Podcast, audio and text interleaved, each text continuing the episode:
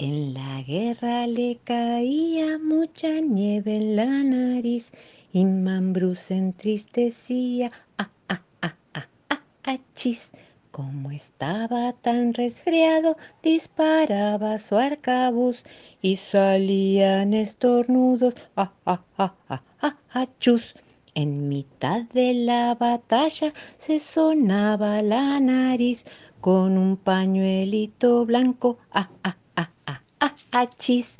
Con el frío y el resfrío le dio tanto patatus que al ratito pidió gancho. Ah, ah, ah, ah, ah, ah, chus. La casa en los árboles, un cuento de Ted Kusser contado por Fer Iñárritu. Cuando era nueva, la casa se alzaba sola en medio de una parcela pelada. Estaba rodeada de pasto recién plantado, pero no había ni un árbol que hiciera sombra en verano, ni que agitara sus ramas desnudas en el frío invierno. Una vez sí que hubo árboles, pero los talaron para hacer sitio para la casa. A ambos lados del terreno crecían árboles de todas clases, arces, olmos, fresnos, álamos, que el viento y el canto de los pájaros llenaban de sonidos. En primavera, cuando el viento soplaba en dirección a la casa, los chicos que vivían en ella podían oler el aroma de las flores de los árboles. Debajo de estos había matorrales, tan espesos que los nenes tenían que gatear para llegar hasta lo más oscuro y fresco de los escondites que creaban.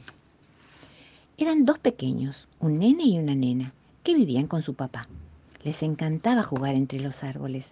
A veces oían pasos de animales que no podían ver, dada la espesura del bosque. Otras se tumbaban bajo la sombra y observaban a su padre mientras cuidaba el pasto. A medida que transcurría el verano, las flores de los árboles dejaban paso a unas semillas que, gracias a sus pequeñas alas, aterrizaban en el pasto de la casa. Algunas brotaban y empezaban a crecer, pero el papá de los nenes, que trabajaba todo el día para tener el pasto perfecto, las arrancaba o las cortaba con la máquina de cortar el pasto. Todos los veranos las semillas volvían a caer. La historia se repitió año tras año y los nenes poco a poco fueron creciendo, hasta convertirse en jóvenes dispuestos a explorar el mundo. Ya eran demasiado grandes para meterse en el bosque y ponerse a explorar, pero recordaban bien cuánto habían pasado allí cuando eran pequeños. Su papá también se hizo mayor y aunque le dolía la espalda, seguía cuidando el pasto. El dulce aroma de las flores lo envolvía mientras trabajaba, pero estaba demasiado ocupado para notarlo. Parecía que cuanto los hijos más crecían, él más se ocupaba del pasto. Las semillas aladas siguieron aterrizando y los pequeños brotes, con una o dos hojitas, continuaron apareciendo. Llegó el día en que los hijos se fueron para siempre y el padre se quedó viviendo solo en la casa, con su césped perfecto alrededor.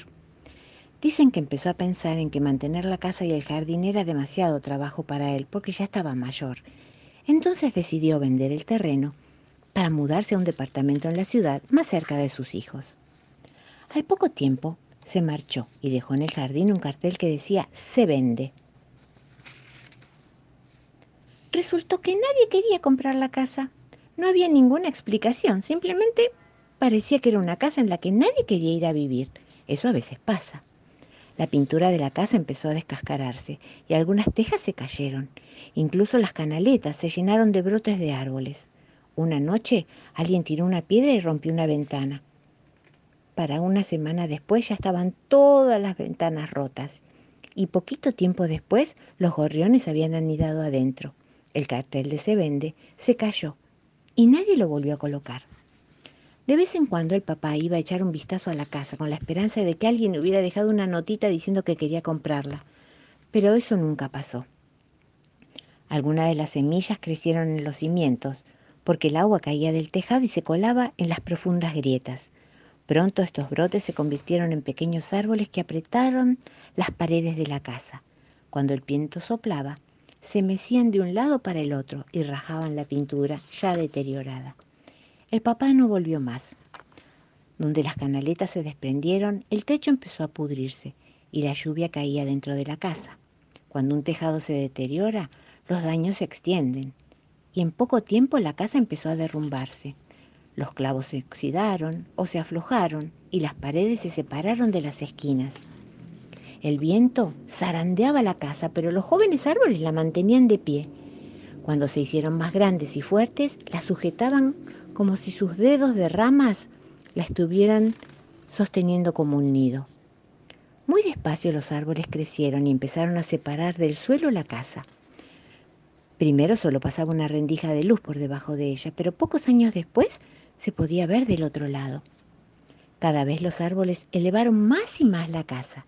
Si un día pasas por ahí, la vas a ver flotando allá arriba, como si fuera una cabaña o una casa de árbol, una casa sostenida por la fuerza de las ramas, y olerás el perfume de las flores que sigue trayendo el viento.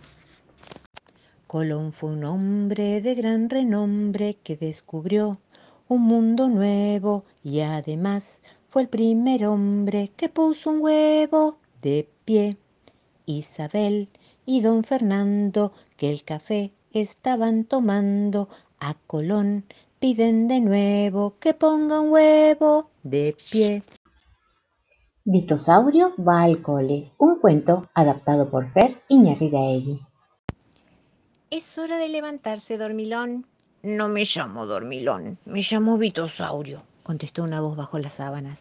Muy bien, Vitosaurio, dijo su mamá. Arriba, que no queremos que llegues tarde el primer día de clases. Grrr, contestó Vitosaurio. Vitosaurio se quitó su pijama de dinosaurio favorito y se puso ropa nueva para su primer día de clases. ¿Puede ser que tus pantalones estén al revés? preguntó papá.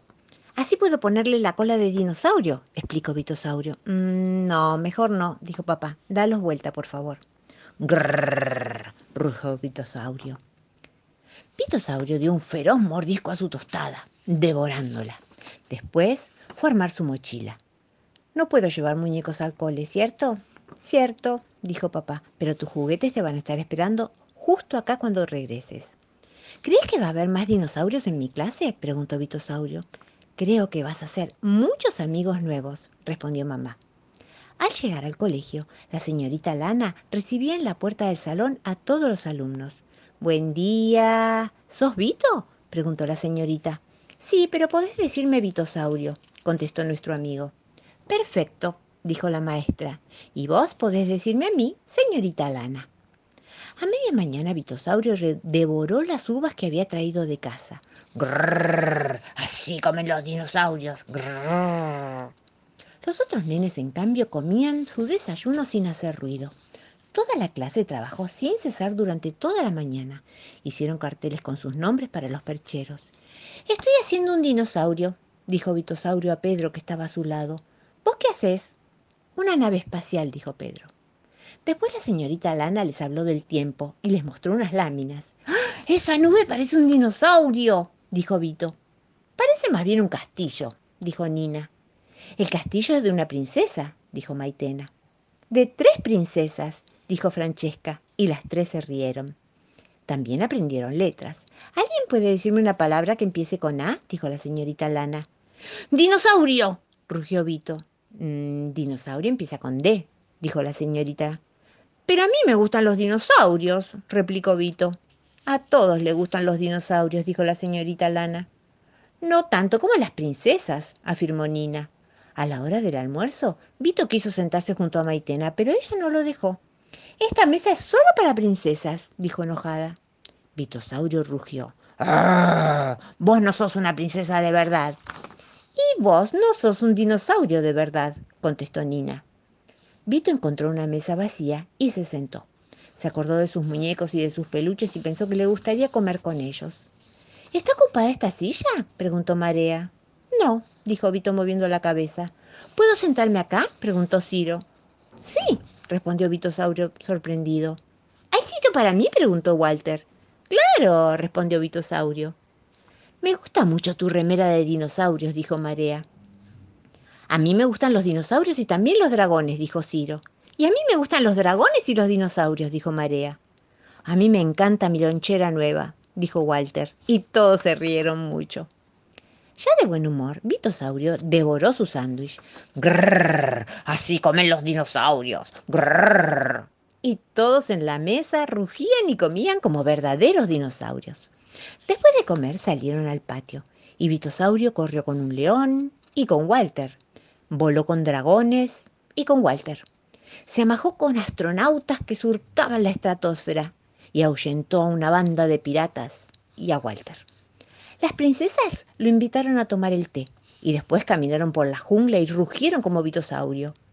Cuando sonó el timbre, la señorita Lana los condujo a la biblioteca del colegio. Cada uno pudo encontrar un hermoso libro sobre los temas que más le gustaban. A la mañana siguiente, Vito se levantó de un brinco.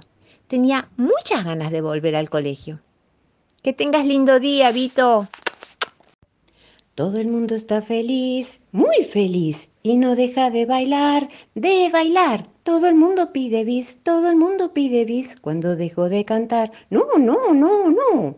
Haciendo palmas y dando un grito, ¡guau! Manos arriba y no pasa la alegría. Haciendo palmas y dando un grito, ¡guau!